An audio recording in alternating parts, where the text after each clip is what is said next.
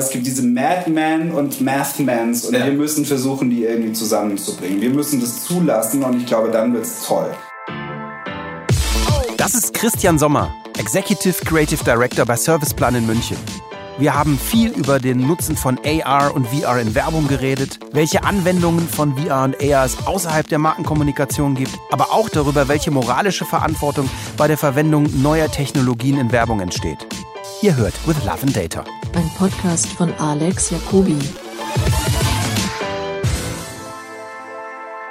Perfekt, Roni ist da. Und da sind wir am Start. Hallo. Hallo, hallo Christian. Als allererstes, wer bist du, was machst du? Hallo, ich bin Christian Sommer. Äh, Ich bin einer von einigen Kreativgeschäftsführern bei Serviceplan hier in München. Ähm, Ich habe eine Agentur, die sich im klassischen Campaign-Umfeld tingelt und tummelt. Also wir machen Werbung im vermeintlichen Sinn. Wir verstehen uns als Ideengeber in diesem großen Konstrukt Serviceplan. Wir haben ja alles. Wir haben von Digital, Marktforschung, Mediaagentur und wir sind so eine Markenführungsagentur im Okay. klassischen Sinn. Also wir machen Werbung in allen möglichen Facetten für alle möglichen Kunden. Immer die Frage am Anfang, was ist Kreativität? Das ist eine gemeine Frage. Was ist Kreativität? ich weiß. Kreativität ist für mich Lösungen auf Probleme zu finden, die es vorher noch nicht gab. Oder Ausdrucksformen zu entwickeln, die man in der Form so nicht erwartet. Ja. Oder Emotionen so darzustellen, wie man sie vielleicht so noch nicht gefühlt hat. Ja. Wer- Es wäre für mich Kreativität im klassischen. Gibt es für dich Punkte, wo Maschinen, Computer, Algorithmen mit Kreativität in Verbindung stehen? Ja, würde ich sagen schon. Also äh, Maschinen und Kreativität. Äh, grundsätzlich, ich glaube, als Kind war für mich immer ein ganz großes Momentum an Kreativität. Anders gesagt, mein Vater hat Werkzeugmaschinen vertrieben. Ja. Also große, fette Fertigungsstraßen für Automobilindustrie gemacht. Und ich fand das wahnsinnig toll und wahnsinnig unglaublich, mir vorzustellen, dass sich da irgendjemand so eine, so eine Sache hat ausdenken können, dass das am Ende funktioniert. Und ich fand das schon wahnsinnig kreativ. Jetzt kann man sagen, ist eine Ingenieursleistung, an und für sich auch eine kreative Leistung? Ja, auf jeden Fall. Ich finde heutzutage, äh, und das zielt natürlich ein bisschen auf deine Diskussionsform äh, ab und auf deinen Inhalt deiner, deiner Podcast-Serie, ich glaube ja, klar können Maschinen auch kreativ sein, aber Maschinen können nur kreativ sein, wenn wir sie mit Kreativität füttern. Ja. Das ist, glaube ich, meine Ansicht zu der Sache. Was ist so dein täglicher Anknüpfpunkt, Meeting Point, wo du mit Daten in Verbindung kommst? Oder, oder Data? Also, oder gibt es den überhaupt? Äh, Anders gefragt. Naja, klar, wenn du, du, musst Daten halt definieren. Äh, wo fängt es mit den Daten an? Ich glaube, äh, ab dem Moment, wo wir unsere Stundenerfassungstools bemühen und dann. Nein, ich meine jetzt, jetzt bei dem Ergebnis deiner Arbeit. Jetzt nicht so als, als äh, Time-Tracking-Tool, sondern inwiefern hat der Output von dem, was du tust? Also, ich sag mal, jetzt so klassisch könnte es ja anfangen, dass man wie in den, sagen wir mal, seit den 70ern oder wann auch immer, eine Strategie hat, die eine Strategie vorgibt, die vielleicht einen, Pre-Search gemacht hat. Ich glaube, tatsächlich in, in dem Konstrukt, in dem wir hier arbeiten, ist, äh, haben wir das Glück oder vielleicht auch nicht das Glück, Daten erst ab einem gewissen Segment nutzen zu können. Wir haben eine Marktforschungsagentur hier auch im Haus, wir haben eine Mediaagentur, die sehr datenbasiert arbeitet. Ich glaube, wir als Ideenagentur würden uns wünschen, tatsächlich Daten teilweise früher Ja. einsetzen zu können. Auch Kundendaten, das finde ich ganz wichtig. Ja. Kunden, Kunden und Daten sind ein großes Thema, da können wir vielleicht nachher noch mal Auf drüber jeden Fall. sprechen. Äh, Finde ich sehr interessant. Also wir sind ab dem Moment, wo wir anfangen zu arbeiten, glaube ich, mit dem Thema Daten Ja. direkt in Verbindung. Äh, einfach so würde ich sagen, nein. Einfach kundenungebunden im Sinne von Research oder wir könnten mal was mit Daten anfangen, würde ich sagen auch. nicht. Aber äh, das ist ein ganz dicker Punkt, den du gerade sagst, weil ich habe eben im Vorgespräch schon erzählt, mein so äh, Day, eins unserer Daily Businesses ist es so Kampagnenentwicklung mitzubegleiten äh, für äh, Vertonung von Animatics für Marktforschung.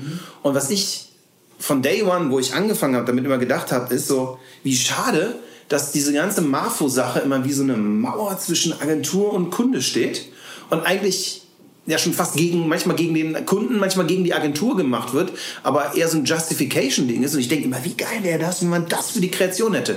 Und dann nicht so ein blödes Doppelgrün am Ende rauskommt, sondern viel detaillierter. Also für mich müsste Marfo eine Loop sein. Gebe ich dir vollkommen recht, müsste auch. Äh, ist komisch, dass es so gut wie keiner bis heutzutage hinbekommen hat Ja. und so direkt mit in den Arbeitsprozess. Ja. Ich glaube, da ist der Silo-Gedanke, den hattest du vorher auch im Vorgespräch schon angesprochen, eigentlich noch zu stark da. Ich weiß nicht, ob es noch eine Generation braucht von Kreativen und eine Generation von Marktforschern, um sich zu vereinheitlichen und zu verstehen, dass es am Ende des Tages eigentlich besser wäre, das als fortlaufenden Prozess zu machen. Ich glaube gar nicht, dass das an den Kreativen liegt. Ich glaube, die kriegen die Tools noch nicht. Also wir haben, wir haben für uns angefangen, so ein kleines Audio-Research-Ding zu machen, was so einfach und simpel ist, dass du, sag mal, in deiner Kreation fünf Sprecher, fünf Claims machen kannst und es ist, es ist so billig, dass es völlig egal ist im Rahmen von einer Kampagne. Und wir hatten das mal nur für uns gebaut, ne? weil wir, weil wir äh, Trainingsdaten für Maschinenlernen haben müssen.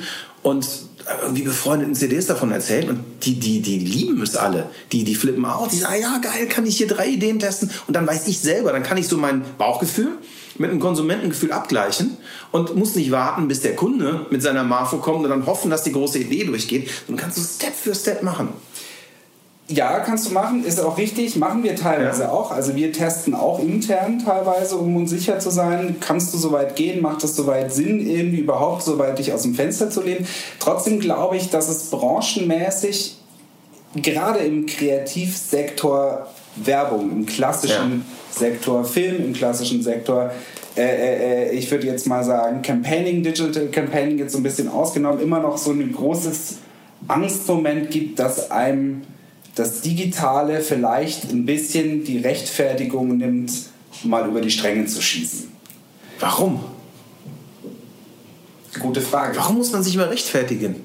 Warum, warum. Das warum? liegt, glaube ich, in der Natur. Ich glaube, das liegt in der Natur, dass ich trinke mal kurz einen Schluck. Ja, ja. Das liegt, glaube ich, in der Natur des Menschen am Ende einen künstlerischen Prozess inhaltlich, inhaltlich rechtfertigen zu wollen. Ich glaube, das ist so die, das Fallen der Bastion, das letzte bisschen Freiheit, das man hat und das, äh, auch so die Angst vor dem Reproduzierbaren sozusagen. Jeder möchte am Ende des Tages sozusagen ähm, unabhängig sein und seine, seine Meisterleistung so ein bisschen, anders gesagt, dismantling the magic. Ja. Davor haben die, glaube ich, ein bisschen Angst. Ja. Davor haben wir alle ein bisschen Ja. Angst. Irgendwie das Rezept zu finden, den geilen Film zu machen.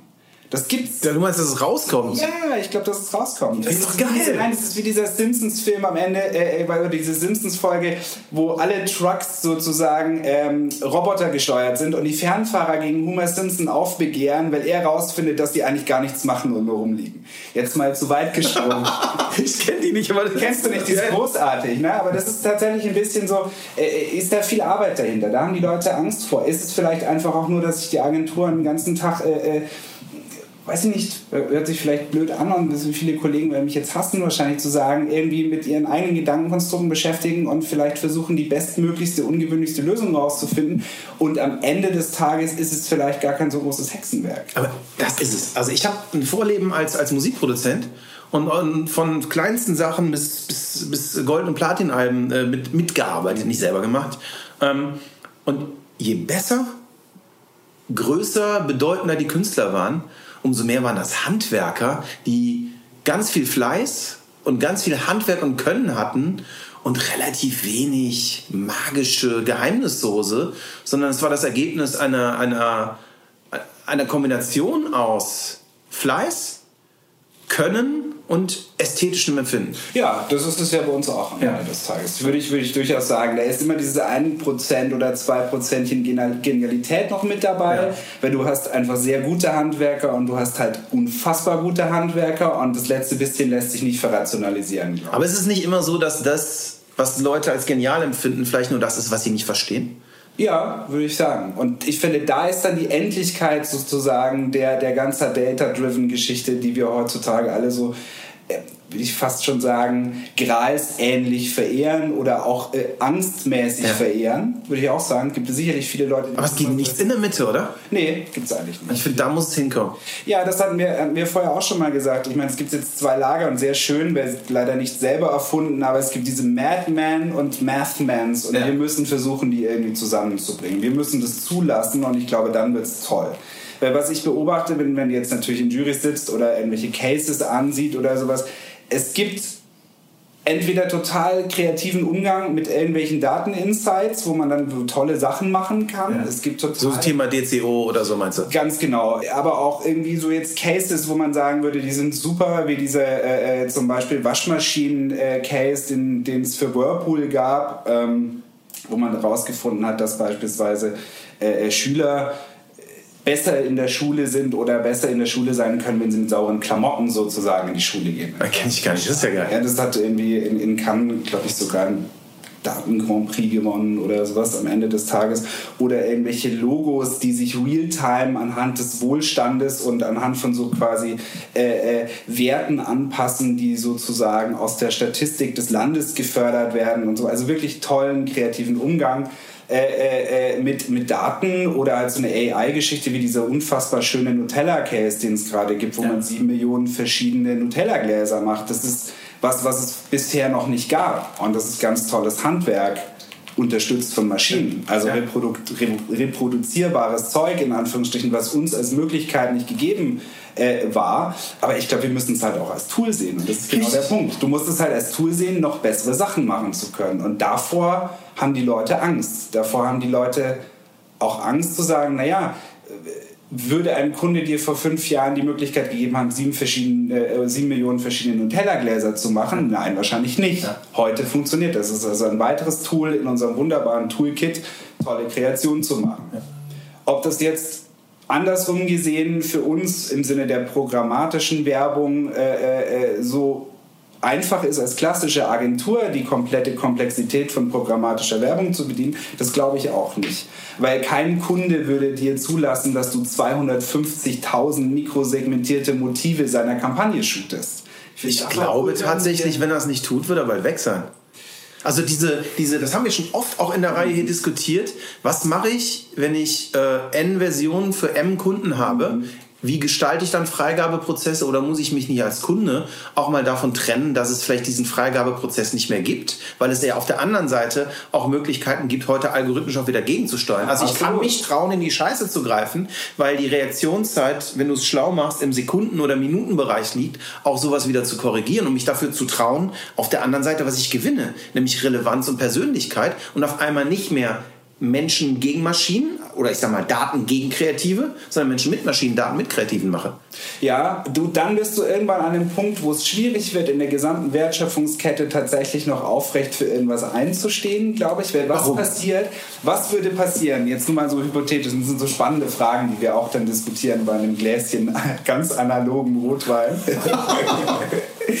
äh, stell dir vor, du hast eine Zielgruppe und äh, diese Zielgruppe lässt sich über einen Algorithmus irgendwie mit einem Motiv bespielen, was wahnwitzig politisch inkorrekt ist. Ja. Nur weil man es halt zufälligerweise durch irgendeinen so Datenpool rausgefunden hat, dass die auf n plus x ist ja. gleich y ist gleich ups eigentlich wollen wir das gar nicht sehen bespielen, aus der Markensicht heraus. Jetzt kannst du aber, wenn du weißt, was du tust mit Daten und Algorithmen, da auch sehr genau Grenzen bauen. Kannst du also, auch machen. Sagen wir mal, wie dieser äh, komische rassistische Chatbot von Microsoft. Ja, ja, ja. Ne, du kannst sehr wohl in den Algorithmus Grenzen einbauen und ich finde es total spannend, zum Beispiel die Idee zu haben, dass ich in den Algorithmus mit Markenwerten vortrainiere.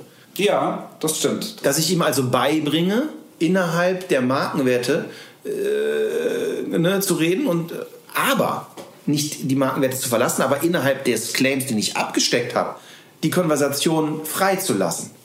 Kann man machen ist halt auch die Frage am Ende des Tages, wie viel Beeinflussbarkeit bleibt dir da noch übrig als Marketier? Das ist, glaube ich, auch die Angst als Marketier in gewissermaßen dein ganzes Schaffen und dein ganzes Tun, das du hast, dein ganzes mühsames Studium der Maschine zu überlassen ja. und festzustellen, scheiße, die ist am Ende des Tages eigentlich effizienter als wir als Branche. Und da bist du dann wieder, glaube ich, in den Grundängsten der Digitalisierung. Ja. Äh, wir haben für, wir haben für ein, ein sehr großes Unternehmen, äh, äh, das weltweit agiert, gerade so ein Transformations-Digitalisierungsprozess Prozess mit begleitet, aus der Schweiz heraus.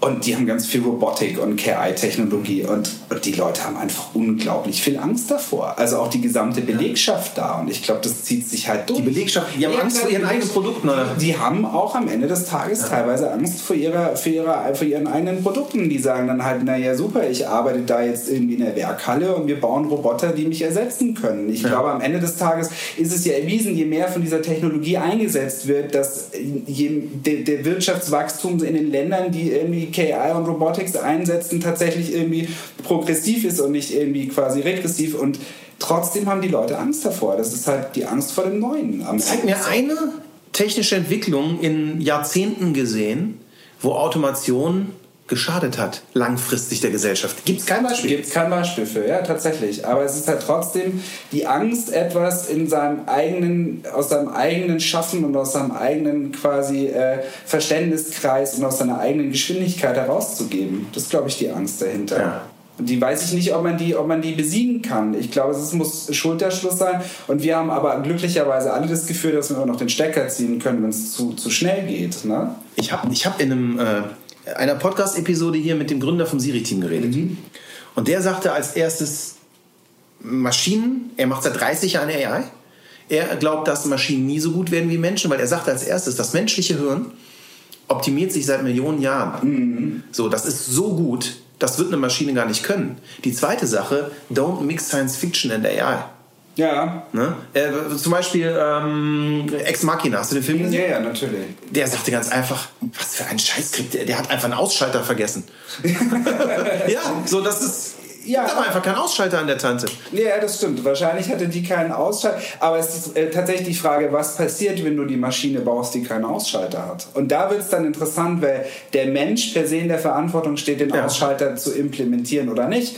Und wie mit allem, es gibt irgendwelche wahnsinnigen Wissenschaftler, die versuchen, Köpfe zu transplantieren, ja. weil es geht. Kommt sicherlich irgendwann mal einer auf die Idee, eine AI zu programmieren, die sich am Ende irgendwie so dermaßen verteilt, auch wieder Science Fiction, äh, ich sag mal Skynet. Ja, klar. Die, die, die AI, die nicht mehr einfangbar ist, ist nicht, nicht unrealistisch. Ja, aber vielleicht bauen, baut jemand anders eine AI, die die wieder einfängt. Also das, ich glaube, dass ja, das ja, immer ausnivelliert. Das ist ausnivellierbar. Nur das Einzige, was halt ist, ich glaube, die, die neuronale Verbindung, so wie sie ist, erfindet sich zwar immer noch neu, aber sie ist halt einfach begrenzt auf einen isolierten auf eine isolierte Masse und zwar unser Gehirn. Also, okay. Ja? also unsere Neuronen können sich neu verbinden und neue Konnotationen schaffen, nur mein Hirn springt nicht in deins, außer ich bin ein besonders großartiger äh, Propagandamensch oder sowas und schaffe es dir irgendwelche Aber blöden Gedanken zu USB auf Neocortex? Könnte man machen. Ist aber, glaube ich, auch noch theoretisch ziemliche Science Fiction am Ende. Hm, zehn Jahre? Ja, zehn Jahre. Okay, aber dann bist du an dem Punkt, dass es dann tatsächlich irgendwann einen gibt, der das schafft, dieses Ding nicht mehr ausschaltbar zu machen.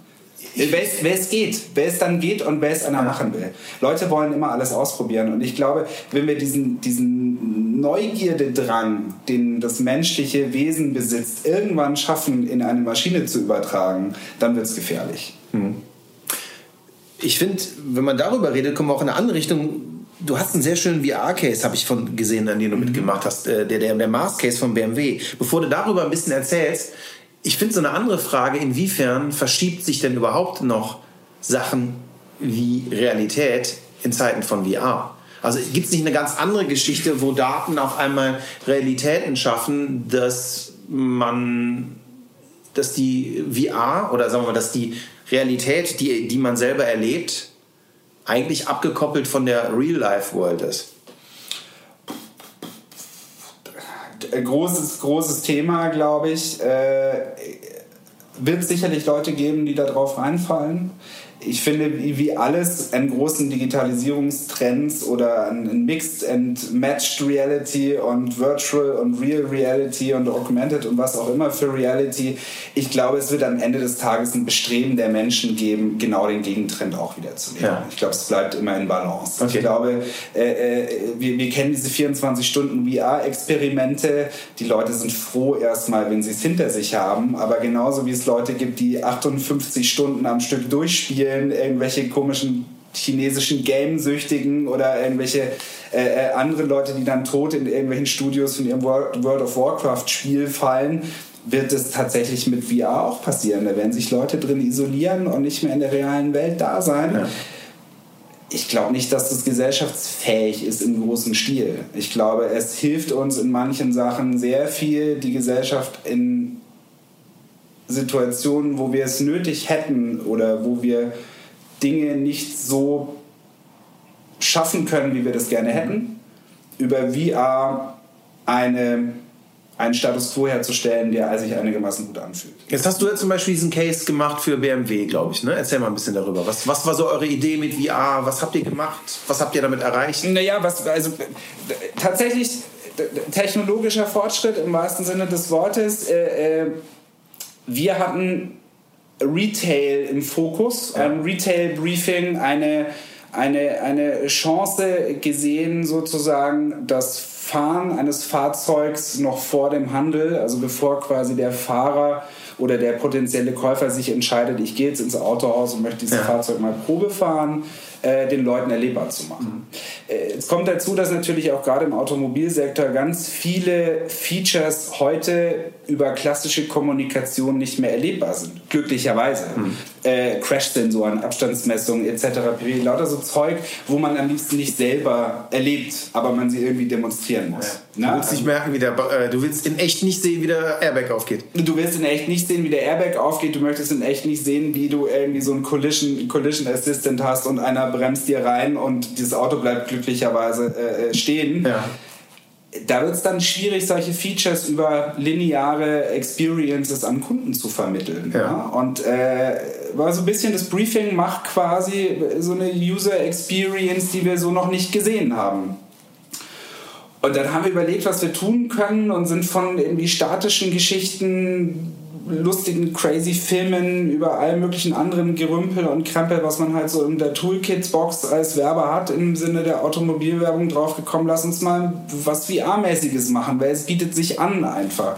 Gerade aus, dem, äh, aus der Perspektive heraus, dass du natürlich als Kreativer, und wir wissen, dass alle Autos erst dann zur Verfügung hast, um was zu machen, wenn sie denn dann fertig gebaut sind und nicht im Vorfeld. Und dann hatten wir relativ schnell VR und dann ist es natürlich, wenn du in einem, wenn du in einem Medium bist, wo es keine, wo es keine Endlichkeit gibt oder keine Grenzen, dann setzt du halt gerne mal einen drauf und hast halt das erlebbar, was dir sonst nicht gelingt. Ne? Ja. Die Realitas ist ja so, du nimmst dir ein Auto, setzt dich da rein und fährst zweimal ums Autohaus und packst das Auto wieder hin und sagst, war super. Und wenn ich der Autohändler mag, kannst du es übers Wochenende haben, dann fährst du damit zum Skifahren, wenn du es kannst oder halt irgendwie vor dein, für dein Haus und wieder weg. Aber das ist keine Experience.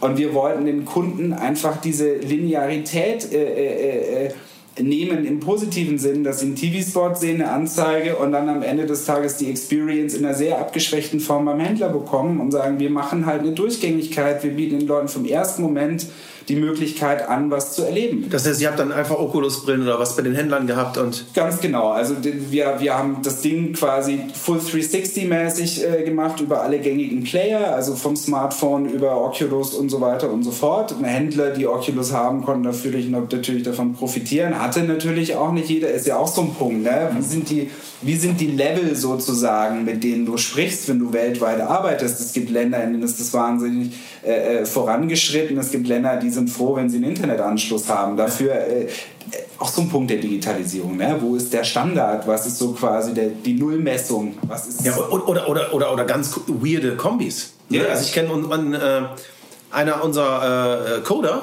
mhm. lebt zum Beispiel in Hanoi, der ist ausgewandert, hat keinen Bock mehr auf Europa gehabt. Und der erzählt immer, das ist völlig weird. Die haben diese ganze PC- und Laptop-Area völlig ausgelassen.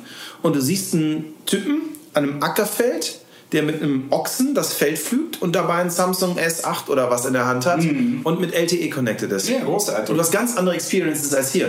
Total, total. Interessant eigentlich auch, ne, zu sehen, dass es auch, äh, äh, auch Afrika ja. banal gesehen, kein Festnetz, komplett im Prinzip alles schon von Anfang an auf Mobile irgendwie äh, äh, gewesen, was großartig ist am Ende des Tages. Aber wie gesagt, Mobile als klassischer Standard von, von, von Mobilität, also von, von Mobilität und mobiler Kommunikation, würde ich sagen, da kommen wir alle nicht mehr drum rum. Ja. Und dafür Experiences zu schaffen, ist, glaube ich, mittlerweile das A und O. Und glücklicherweise gibt es so viel Plug-in und Add-on-Devices um das Mobile rum, dass man zukünftig jedem in irgendeine virtuelle oder eine Augmented Reality äh, äh, Experience ermöglichen wird. Und das finde ich großartig. Und dafür müssen wir uns bereit machen. Und das wird mal ein erster Schritt, da kommt mehr.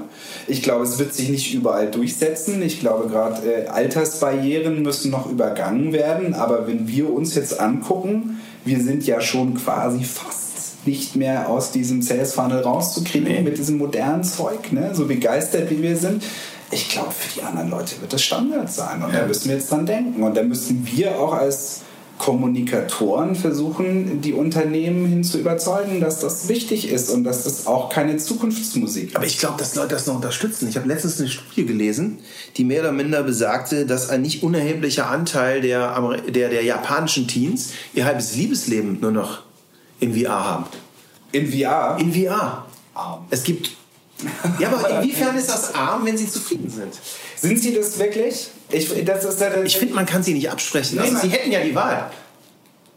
Meinst du, dass sie die Wahl haben? Ja, glaube ich. ich. Aus der japanischen Kultur heraus ist es ja wahnsinnig schwierig, Beziehungen einfach so zu generieren. Ich glaube, es ist ein, ein, ein, ein Sidestep und ich sage jetzt hoffentlich nichts Falsches, aber ich glaube, wenn man grundsätzlich guckt, wie, wie funktioniert die japanische Sexualität, ist digital ja schon immer ja. Ein, großer, ein großer Sprung gewesen. Und das ist jetzt natürlich der nächste Schritt in die nächste Technologie. Äh, man merkt aber auch zeitgleich, dass es wahnsinnig schwierig ist für Japaner irgendwie am Ende des Tages. Also man liest so schnell. Ja, aber vielleicht ist ja dann die Technik sogar eine Hilfe. Also vielleicht, vielleicht ist das ja ein Fortschritt sogar für die. Es erinnert mich so ein bisschen, was du gerade sagst, an Judge Dredd wo, wo Sandra Bullock, glaube ich, was? Judge Dredd? Ich weiß nicht, ich gesehen äh, Doch, bestimmt. Diesen Sylvester Stallone und Sandra Bullock Zukunftspolizistenfilm, nee, wo er aufgewachsen ist, irgendwie noch in der realen Welt und in der Zukunft wieder am Start ist und dann wollen sie Liebe machen und sie haben dann so einen Datenhelm auf und er reißt ihn runter und sagt, lass es uns die altmodische Art. Fürchterlich schlechter Film. Sorry, Sylvester. Äh, äh, aber ich glaube, so ist es. Es wird, ja. es, wird, es wird ein Ventil sein. Es wird auch sicherlich manche Sachen ersetzen können. Ich glaube, die Sexualindustrie ist uns sowieso, was virtuell Use angeht, Lichtjahre voraus. Können wir nur von lernen. Kann man nur von lernen, kann man äh, die Erfahrung nur für sich machen und sagen, ist es gut oder ist ja. es nicht gut? Ich weiß es nicht. Ich meine, das Dating ist ja per se sowieso eine digitale Sache ja. geworden. Also meine, muss man sich ja nichts vormachen am Ende des Tages. Die meisten Leute selbst, also ich bin jetzt 41, selbst in meinem Bekanntenkreis, die Leute, die auf der Suche sind, suchen sich algorithmisch ihre Dates. Ja, ja, genau. Aber am Ende entscheidet er immer noch selbst. Ja, ne? ist doch ein schönes Beispiel. Ist Mensch mit Maschine. Ja, ja, Mensch mit Maschine, ganz genau. Genau, ich kriege einen Vorschlag, eine Liste von Vorschlägen, die viel relevanter ist, als wenn ich jetzt irgendwie, keine Ahnung, in eine Bar gehe. Aber ich entscheide mich immer noch für oder gegen jemanden. Das ist wohl so. Wenn du jetzt das Tinder-Ding, das ich persönlich nie ausprobiert habe, ansprichst, ist es eigentlich schon schade, dass es heutzutage so läuft, weil der ganze Spaß, der außen rum war, auch die, ich glaube, das Weglassen von negativen Erfahrungen ist nicht gut für das Lernen der Menschen. Du meinst einfach diesen also eine einfach, mal, einfach, mal, ein, einfach mal eine geknallt kriegen. Ja, oder einfach mal oder einfach mal, bekommen ja. oder das ist hier so nicht, nicht das geschönte Image, sondern nee, sorry, du bist mir einfach zu hässlich, ist ja was anderes als, als wegswipen. Ja, ja, ja. Und ich finde, das wird, das wird uns schon verändern auf kurz. Es ist, glaube ich, egal wie man es sieht, eine gesellschaftliche Herausforderung, diese Änderung. Fall. Das glaube ich auch. Das glaube ich auch. Und äh, äh, wie gesagt, mit dieser, mit dieser gesellschaftlichen Herausforderung im Sinne der Veränderung in digitale Welten, in Machine Learning, in Algorithmen etc. pp. müssen wir versuchen, alle verantwortungsvoll umzugehen. Ja. Wir als Kreative am Ende des Tages, dass das Endprodukt irgendwie am Ende des Tages noch schick bleibt, dass es irgendwie Sinn macht, dass es entertaining ist, dass es auch noch menschlich bleibt, das finde ich auch ganz wichtig. Äh, ähm, als auch irgendwie die Gesetzgebung, weil viele Sachen, finde ich, sollten wir gar nicht zulassen können. Also sozial, ich finde schon. Ich finde, alles zulassen zu dürfen, ist schwierig. Wie willst du denn Algorithmen gesetzlich? Dann, weißt du, ich habe immer Sorge, dann kommt so ein Quatsch raus wie das Datenschutzgesetz jetzt, was am Ende dazu führt, dass äh, Google, Facebook und all die großen Unternehmen, die Logins haben, machen können, was sie wollen. Mhm. Und die kleinen Mittelständler, die sich nicht eigene Login-Systeme leisten können, am Ende äh, weggehen. Also ich finde immer diese Regulierung super schwierig. Also. Aber ich glaube, Regulierung muss sein. Okay. Also grundsätzlich. Weißt du, wo fängst du an? Ich glaube, den Menschen jedwede Verantwortung zu überlassen, sozial wie, wie, wie, wie auch datentechnisch, nimmt kein gutes Ende. Okay. Es ist so wirklich meine Meinung. Ich glaube, so ein gewisses Maß an Verantwortung tragen wir selber. Ja. Äh, äh, und, und äh, wie wir wissen alle, dass man weil wir es können, auch dazu neigen, das Maximale auszuprobieren. Und das tut manchmal wahrscheinlich einfach nicht. Okay, das heißt, du bist ganz klar der Meinung, da gehören Grenzen gesetzt. Ich finde, da gehören teilweise Grenzen gesetzt, tatsächlich. Also ich finde, ich finde, gut, es wird schon gemacht, äh, teilweise im Sinne von, wie, wie du schon sagtest, Datenschutz etc. pp. irgendwie ein hohes Thema. Aber ich glaube, wenn wir das nicht machen würden, würde es einen unfassbaren Wildwuchs nehmen. Aber auf der anderen Seite, wenn du Grenzen setzt und Algorithmengrenzen setzt, dann musst du Überwachung in Algorithmen einbauen. Dann bist du sehr nah an dem, was eigentlich den Europäern gerade vor China graut, nämlich die staatliche Kontrolle von Algorithmen und von Daten. Ja, da bist du nahe dran, aber ich glaube tatsächlich, was ist da bist du dann auch wieder in der grundsätzlichen Diskussion, welches System sitzt welche äh, Regularien nahe. Ja. Und ich glaube, da sind wir dann schon noch ein bisschen unterschiedlich. Es ist jetzt die Frage, ist das eine gut oder das andere schlecht? Das möchte ich jetzt gar nicht werten. Tatsächlich, ich meine, China macht uns, glaube ich, allen gerade einiges vor. Äh, äh, mal gucken, was sich beim, beim WEF jetzt in Davos da irgendwie tatsächlich äh, für Allianzen bilden. Ich hoffe äh, im positiven Sinne für uns wieder. Ähm, weil wie es nicht geht, haben, glaube ich, Europa die letzten paar Monate und Jahre bewiesen, irgendwie im Sinne des Zusammenhaltes. Äh, ich glaube, Kontrolle im wahrsten Sinne des Wortes sollte nicht sein, dass der Mensch kontrolliert wird, sondern dass ein System eine gewisse Kontrolle behält. Ja. Das ist für mich das, was, glaube ich. Ganz anderes Thema. So ein Thema, das mich aufgrund meiner History natürlich mega interessiert, ist alles, was mit Voice mhm. und Interface so zu tun hat. Hast du da schon mal Erfahrungen, Ideen, wie man was machen wir mit einer Alexa, was machen wir mit einem Google Home. Also wie, hm. wie, wie kann man Voice oder neue Interfaces in der, in, der, in, der, in der, ich sag mal vorsichtig, in der Markenkommunikation nützen, weil es wird sicherlich nicht sein, dass wir anfangen, Radio-Commercials über den Alexa im Wohnzimmer abzuspielen. Naja, guck, äh, da gab es diesen wahnsinnig gefeierten Case letztens, wo dann eine, eine amerikanische Burgerbrätereikette äh, zum ersten Mal eine direkte Connectivity zwischen einem TV-Spot und einem sozusagen sprachgesteuerten Device zu Hause hergestellt hat. Du weißt nicht, ob du diese ich kenne den, ich kenne den, ja, ja. Geschichte kennst. Was ist das letztendlich? Ist es ein lustiger Showcase am Ende des Tages und kann längst nicht das. Ich wollte gerade sagen, am Ende geht mir dieser Case total auf den Senkel, weil er überhaupt nicht das tut, was wir eigentlich in der Werbung genau. tun müssen, nämlich wertschöpfen und sinnvoll ganz sein. Genau, ganz genau. Und das ist tatsächlich so ein Punkt. Und ich glaube, ja, da äh, besteht tatsächlich wahnsinnig viel Potenzial drin. Ich glaube, wenn wir uns nichts vormachen, Spracheingabe wird zukünftig alles generieren und regulieren im positiven Sinne. Ähm, wir persönlich sind äh, tatsächlich da ziemlich hinterher. Es gibt eine Sache, die darf ich leider nicht sagen. Das ist sehr schade äh, tatsächlich, aber äh, es gibt viele tolle Möglichkeiten mit Spracheingabe soziale Situationen zu verändern, die aufgrund von Alter und aufgrund von körperlichen Situationen nicht mehr so eingabefähig sind, ja. wie das jetzt mit einer Tastatur wäre, die, die eine Anbindung an soziale Netzwerke so über, ich sage jetzt mal, klassische Tastatureingaben, klassische Interfaces nicht mehr hinbekommen. Und ich glaube, Spracheingabe respektive AI mit Sprache ist das nächste große Ding, auf den wir aufspringen sollten und müssen. Funktioniert in Autos mittlerweile auch, also jeder Automobilhersteller setzt da drauf, aber ich glaube, wir, also das ist wirklich was, was wir jetzt bisher noch nicht so geharvestet haben, wie wir es eigentlich sollten. Ne? Ich finde, so virtuelle Experience ist schön und gut, aber was, was wirklich Mehrwert schafft, wird Spracheingabe sein. Und eben die damit verbundene Kommunikation. Und, und ich glaube, dass damit verbundene, die, Kom die Kombination aus, was ist noch Markenkommunikation? Was ist schon Produktnutzen, mhm. was ist Customer Service, das, das mhm. vermischt sich auf einmal total. total ne? Wo, wenn du im Tesla sitzt, ist der Screen noch, ist das noch Tool oder schon Marketing? Findet da Kommunikation drauf statt? Findet da ein Upsell drauf statt? Also ein sinnvoller? Mhm. Upsell kann gut und kann scheiße sein. Ne? Ja, ja total. Aber das finde ich total spannend. Ist, ist ein, ist es noch mal, ist es, oder vielleicht auch die Frage, ist es von uns Werbern zum Beispiel auch vielleicht die Aufgabe zu überlegen, dass ein Alexa, das mit einer Philips-Glühbirne verbunden ist, die bald kaputt geht, mir vorschlägt, eine neue Glühbirne zu kaufen? Ist das nicht auch eine Form von Markenkommunikation, Total. die wir ganz neu denken müssen, versus wir drehen 30er fürs Fernsehen? Total. Also ich glaube, ich, da wird es auch hingehen am Ende des Tages. Es wird aber letztendlich nicht die Entscheidung nehmen, äh, dem Endverbraucher über andere Kanäle mitzuteilen, hey, vielleicht kaufst du nicht die Philips-Glühbirne, sondern eine andere. Es, warum überhaupt muss man es immer so ultimativ sehen? Es ist, ist doch vielleicht ein Channel dazu. Also wahrscheinlich wird das Fernsehen nicht so schnell weggehen. Nee, aber es ist eben eine ganz neue Möglichkeit. Ja, es ist eine ganz neue Möglichkeit, und, aber es wird keine, sagen wir mal so, weil das mit Absicht gemacht wird, wird keine freie Meinungsentscheidung möglich sein. Wie du schon sagst, wenn, sich die Alexa, wenn sich die Alexa, wenn sich die Alexa verbindet mit einer Philips-Glühbirne. Ja. Ist ein schlauer Kopf dahinter gekommen und hat gesagt, hey, Moment mal, wir vom Marketing von Philips, lass uns doch mal die Alexa damit verbinden. Dann können wir den Leuten erzählen, äh, äh, Moment mal, wenn deine Glühbirne abraucht, dann warnt dich deine Alexa zu Hause und sagt, kauf doch mal eine neue Glühbirne ja, von uns. Total super, aber keine freie Entscheidung. Warum nicht? Weil das dir vorgegeben wurde.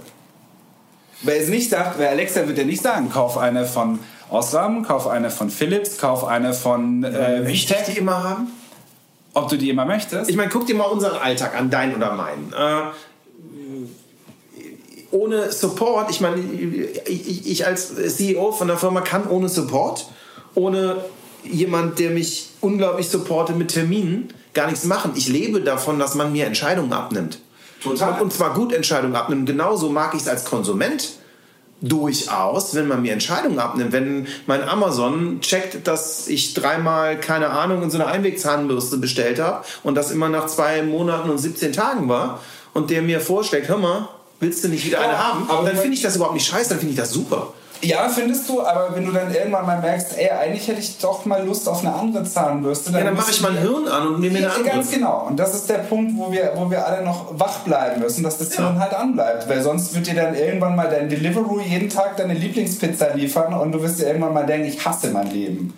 Ich glaube, da muss man vor aufpassen. Aber jetzt die Convenience, die Convenience am Ende des Tages ist ja wunderbar, aber die Convenience muss ich immer noch abstellen können, wenn ich es möchte. Jetzt ist aber auch ein bisschen die Frage, die man sich stellen kann oder nicht, ob das der ethische Verantwortungsbereich von uns in der Kommunikationsbranche ist. Oder ob wir nicht auch erstmal solche Technologien zum Wohle unserer Kunden nützen und das vielleicht ein Thema ist, was die Gesellschaft für sich lösen muss und nicht wir. Ist natürlich immer ein schweres Thema in der Werbung. Ne? Wo ist da die Grenze? Ich finde, wir haben schon Verantwortung. Okay. Äh, ich habe äh, den, den Job am Ende des Tages haben wir alle, glaube ich, gemacht, um kreativ zu sein.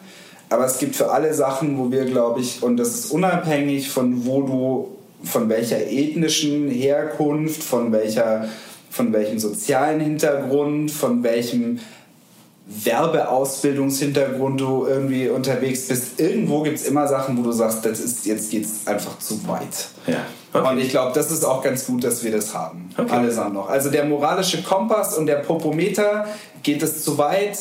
Geht es gerade so an die Grenze und wir können es noch durchlassen? Müssen wir es vielleicht überschreiten? Äh, dass wir das noch haben, das ist schon ganz gut am Ende des Tages. Und wie du schon sagtest, gerade vorher, als wir noch über die Sache gesprochen hatten, so von wegen, äh, äh, liegt es nicht im Interesse unserer Kunden, alles miteinander zu verbinden? Ja, bestimmt, aber irgendwie, ganz ehrlich, habe ich auch noch so ein bisschen Verantwortungsbewusstsein und denke mir dann auch so, naja, aber alles, alles rund um die Uhr 365 Tage zu verbinden, mag ja schön und richtig sein, muss aber auch. Absolut, also ich, ich finde das auch. Also wir haben es bei uns sogar so, dass wir echt Firmenwerte haben. Zum Beispiel, wir würden nie für Waffenhersteller arbeiten haben wir auch schon mitten in Jobs abgesagt. Wir haben mhm. Skripte bekommen, mhm. wo wir gemerkt wurden äh, Mitarbeiter sagen, ey, check das mal, das riecht komisch, das Skript. Auf diese Webseite gegangen, gesehen, das ist ein Handgranatenhersteller. Die angerufen haben gesagt, ihr könnt es am Arsch lecken, wir machen diesen Job nicht. Mhm. Verklagt uns, macht sonst noch was. Das ist mir völlig egal, was ihr jetzt tut. Es ist mir auch völlig egal, ob wir euch eine Auftragsbestätigung gegeben haben. Wir machen keine Werbung für eine Firma, die Handgranaten herstellt. Tschüss. Ja. Nie wieder was gehört. Guck, und da bist du dann bei einem ganz schlimmen, bei einem ganz schlimmen Punkt irgendwie, äh, was passiert denn, wenn man diese ganze tolle Technologie für Waffen einsetzt? Ganze Ist das ein Grund, die Technologie Nein, das ist kein nicht Grund. zu stoppen? Nein, das ist kein Grund, aber das ist auch die Distribution. Die Frage ist trotzdem wichtig, das stimmt. Ja, äh, vor allen Dingen auch äh, mein Facebook-Algorithmus zeigte mir letztens irgendwie whatever irgendeine Seite geliked. Hier schaut mal, heißester Tech-Shit irgendwie. Es gibt anscheinend ein Sniper-Gewehr, äh, äh, das eine algorithmische Zielerfassung macht und du musst gar nicht mehr schießen können und kannst auf fünf Kilometer Entfernung jemanden niederstrecken und du musst es nicht mal verstehen. Ja. Horror. Horror. Totaler Horror. Und da frage ich mich halt, die, die, diese Technologie mit einem Hintergrund zu nutzen, der ähm, kommerziell ist, der für was Gutes ist, die wie Spracheingaben, Embedded Social Purpose Cases etc. pp. Also alles, was einer gewissen moralischen Verantwortung liegt, super. Aber der ganze, diese ganze Technologie kannst du auch unfassbar grausam gegen. Das gilt für alles. Das gilt für Laser. Du kannst mit Lasern heilen und du kannst mit Lasern zerstören. Absolut. Und ich, ich glaube, dass das zweigleisig ist. Das erste sind wir Menschen mit einem Gehirn. Ja. Und sind wir ethisch denkende Menschen und liegt es auch an uns, dagegen zu steuern und dann Nein zu sagen. Und ich glaube, als zweites, auch als Techies, sind wir vielleicht gefordert, Gegentechnologien zu entwickeln. Also, wenn jemand so ein scheiß Snipergewehr macht, dann hoffe ich, dass irgendjemand so ein Snipergewehr-Detektor baut, der das hackt, bevor das Ding schießt. ja, Und ich glaube, dass dieser Aspekt des Gegenhackens und auch des technologischen Ausgleichs äh, oft unterschätzt wird. Man, man, ich finde, man hat das bei Facebook gesehen. Ich finde das mega spannend, weil vor drei, vier Jahren noch war es so arabischer Frühling, wo Facebook wirklich, sagen wir mal, Demokratie Weltbeweger. unterstützt Ja, hat. absolut. Jetzt sind wir eher in der Filterbubble, wo ein Trump äh, hochkommt und eine AfD in Deutschland und sagen wir mal alle Randgruppen, die, die, die clickbaitig teilen, hochkommen. Ich bin mir ganz sicher, dass es einfach nur, ich sag mal, die Guten auch verstehen müssen, wie das funktioniert und dass man dann wunderbar auch auf Facebook dafür sorgen kann, dass eine AfD zurückgeht und Trump zurückgeht und man wieder dahin kommt, dass man auch seine Werte damit kommunizieren kann. Es ist nur so, dass die Randgruppen immer schneller verstehen, wie die funktionieren, die Algorithmen. Ich glaube aber nach wie vor nicht, dass Facebook böse ist, sondern Nee, dass einfach eine, eine ganz alle die anderen demokratischen Parteien es nicht verstanden haben, das für sich einzusetzen. Ja, gebe ich dir gewissermaßen recht. Ich glaube aber auch, dass. Das ist ein bisschen gemein tatsächlich. Ich glaube auch, dass Facebook als Wirtschaftsunternehmen sehr wohl ein Interesse hat, so weiterzumachen, wie es jetzt gerade tut. Findest du es falsch? Also findest du es falsch Nein, oder ich nicht? ich finde es nicht. Ich finde es tatsächlich nicht verwerflich, weil die Möglichkeit des Ausgleichs gegeben ist, wie du schon richtig gesagt hast. Ähm, aber es ist halt auch so wahnsinnig gefährlich. Ich finde die Filterbubble, die du jetzt gerade angesprochen hast, wäre zu Tr Trumps Wahlzeiten einfach unglaublich merkfähig für allen und für jeden. Ne? Irgendwie einmal Trump gehatet und dann ging es los und dein Algorithmus war voll von Trump und jeder hat nur noch drüber gesprochen. Mittlerweile, müssen wir sagen, sind wir wieder etwas befreit davon. Aber glaubst du nicht, dass es einfach, ich finde es wahnsinnig grauenvoll festzustellen, wie so ein Teil unsere Meinungsmache macht. Ich finde find es ich wahnsinnig grauenvoll, dass Menschen ni- nicht lernen, damit umzugehen. Also Filterbubbles sind ein Problem. Also für uns, wir haben ja selber bei uns auch AI-Algorithmen. Und wir, wir, wir benutzen die zur Prediction, welche Musik gut ist oder, oder speziell auch bei Sprecherstimmen. Und wir haben tatsächlich auch das Problem, dass wir Filterbubbles haben. Dass nämlich klar. am Anfang unsere Algorithmen haben so funktioniert, je öfter jemand in einem bestimmten Kontext erfolgreich war, wie man auch immer das misst. Wir haben es dann gemessen, dass, er, dass ein Kunde bezahlt hat dafür. Umso öfter wird er vorgeschlagen. Sobald du das Problem aber erkennst, kannst du wunderbar gegenarbeiten. Und wenn du dann zum Beispiel mit AI und Prediction anfängst, dass du sagst, okay, ich, mach, ich werde den Algorithmus so einstellen, dass er als erstes versteht, welche, man kann dann in Text oder welche, äh, welche, welche, welche Eigenschaften dazu geführt haben, dass der äh, zum Beispiel die Stimme genommen wurde. Und dann kannst du versuchen, Modelle zu bauen, die bei Stimmen, die noch nie genommen wurden, diese Eigenschaften entdecken und sozusagen eine Anti-Filter-Bubble machen und absichtlich eine Durchmischung machen. Und du kannst Algorithmen auch so programmieren, dass sie durchmischen und dass sie eben gerade da weiterkommen. Und natürlich ist die zweite Sache, ein Algorithmus ist nicht die allgemeine Wahrheit. Nur weil man Algorithmus sagt, dass das gute Sprecher wären, musst du gerade in deinem Job als CD immer noch auch entscheiden, dass der gut ist. Weil mein Algorithmus kann einen bestimmten Aspekt abdecken. Und er gibt dir vielleicht eine zusätzliche Meinung, die dir einen objektiven, einen objektiven Blick auf dein Projekt gibt. Absolut. Aber erst, wenn dein Bauchgefühl deine Meinung als CD und auch deine Berufserfahrung in Kombination mit meiner algorithmischen Empfehlung übereinstimmen. Dann hast du ein geiles Ergebnis. Und dadurch, wenn du es immer so machst, wird der Algorithmus auch äh, lebendig gehalten und kriegt neuen Input. Total, da gebe ich dir absolut recht. Und das ist auch gut, dass wir alle in unserem Segment sicherlich das Glück haben, dass wir ein Verständnis von Dingen haben durften, die vielleicht manche Leute nicht haben können. Ja. Aber ich glaube, wenn du die gleiche Technologie runterspiegelst auf News, auf soziale Situationen, dann wird es mir schon ein bisschen Angst. Wenn Würde, wir ja, aber da, mich hält tatsächlich schon der wirtschaftliche Nutzen davon ab, das zu tun, weil ich davon darauf angewiesen bin, dass das Ding divers und gut ist, weil du es sonst nicht benutzen wirst. Klar, aber es ist ja deine eigene. So, und wenn, Ja. wenn, wenn ich jetzt im Prinzip ein Unternehmen habe, wo ich sage, ich stelle Algorithmen zur Verfügung, um irgendwelche XY-Ziele an die Leute zu vermitteln und ich stelle das einer großen gesellschaftlichen äh, äh, Schicht zur Verfügung, dann ist es mir als ländlich Latte, ob da eine freie Meinungsäußerung oder eine freie Meinungsbildung dahinter ist. Also ich glaube, wenn man das zu kommerziellen Zwecken einsetzt, Ja. sprich jetzt unser großes, wundervolles, blaues soziales Netzwerk, ist schon Potenz da, um äh, letztendlich viel schlechte Meinungen zu Aber haben. was immer mehr kommt, ist, dass es immer mehr hoffähig wird, fähig wird und einfacher wird. Heutzutage kannst du ein Gegennetz bauen. Du kannst heute anfangen. Wenn ich mir anschaue, dass wir ein kleiner Laden sind, 35 Mann, kein Funding, alles selbst mit ehrlichem Geld finanziert und wir können AI bauen, dann kann das jeder mal. Klar kann das jeder. Und Bald. sobald man das sieht, kann man vielleicht sich eine Antibubble bauen. Kann man machen. Kann man, du kannst in eine Filterbubble ja auch jetzt schon bewusst irgendwie äh, durchstoßen. Ich meine, äh, kennst du ja, wenn du nach Krankheiten suchst, irgendwie kriegst du nur noch Todes, Todes. Ja, äh, ja, ja. ah, alle haben Krebs irgendwie, dann mach ein bisschen Health und dann ist alles wieder gut, ne? Am Ende des Tages.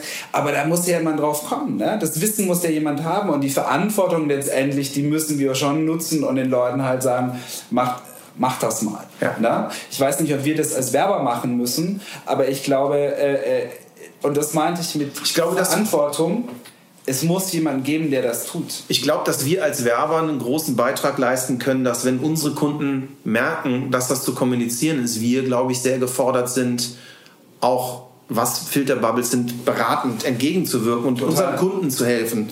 Aber dass wir auf jeden Fall, glaube ich, gefordert sind, für unsere Kunden da auch denen helfen, verantwortungsvoll zu sein und vielleicht nicht nur zu verticken, weil am Ende wollen unsere Kunden langfristig auch lange gute Kunden haben und nicht nur kurzfristig. Absolut. Und das schützt uns vielleicht auch davor, zu krasses Targeting zu benutzen, sondern mal ein Stück zurückzugehen und sagen, Kunde, natürlich könntest du das, aber willst du das?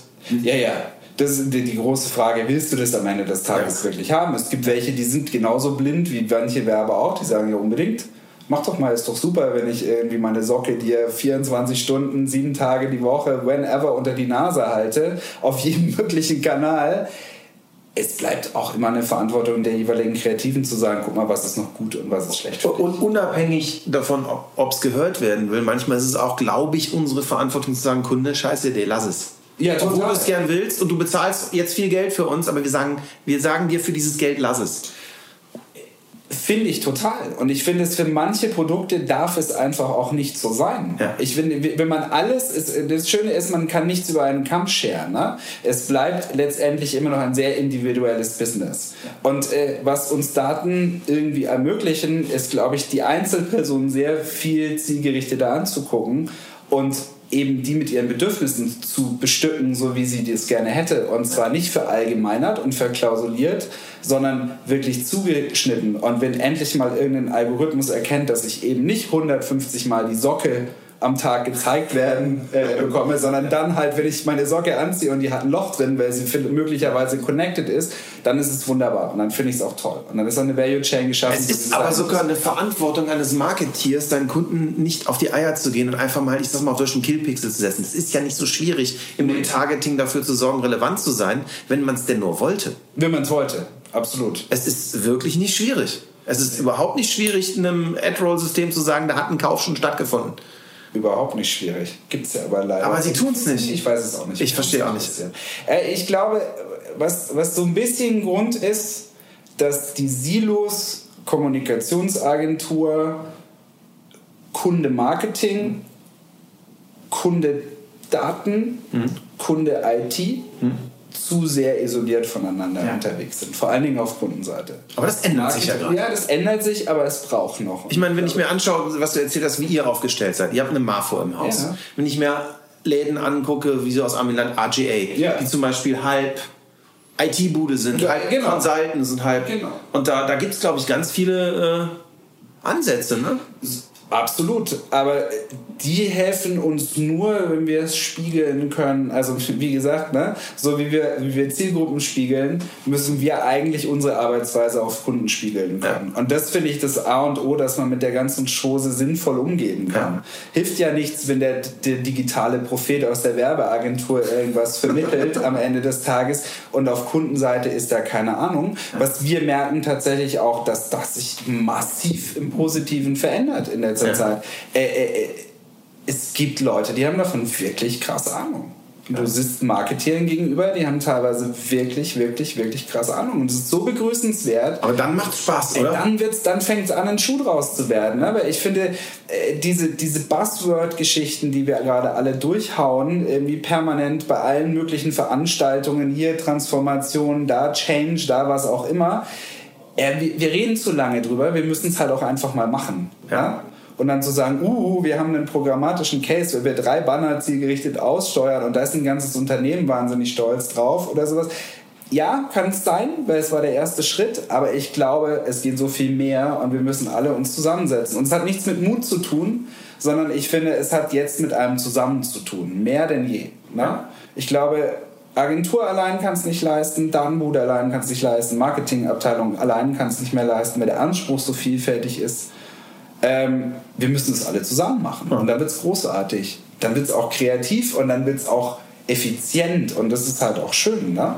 Dann äh, werden sicherlich hier und da einige Segmente ein bisschen bluten werden. Es wird der Status quo gechallenged nonstop, aber ich glaube, es ist halt der Change, den wir, den wir alle gerade irgendwie durchmachen. Vom Dating keine Ahnung, die armen Bars, die sich sagen, bei uns lernen wir niemand mehr kennen. Das finde ich halt ganz interessant. Ach du, da gibt es oder gegen die Gegenentwicklung hast du Foursquare.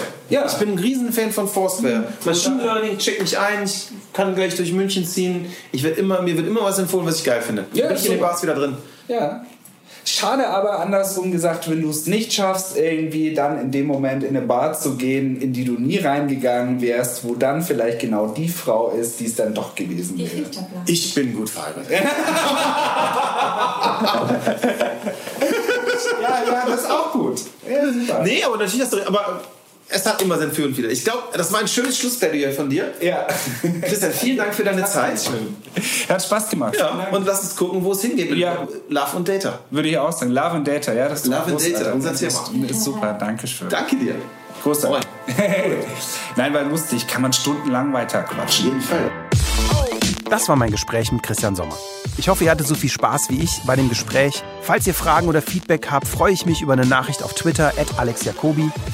Und eine Bitte habe ich noch. Gebt uns etwas Love with Data. Hinterlasst eine Bewertung bei iTunes mit 5 Sternen und gerne einen Kommentar. Bis zum nächsten Mal.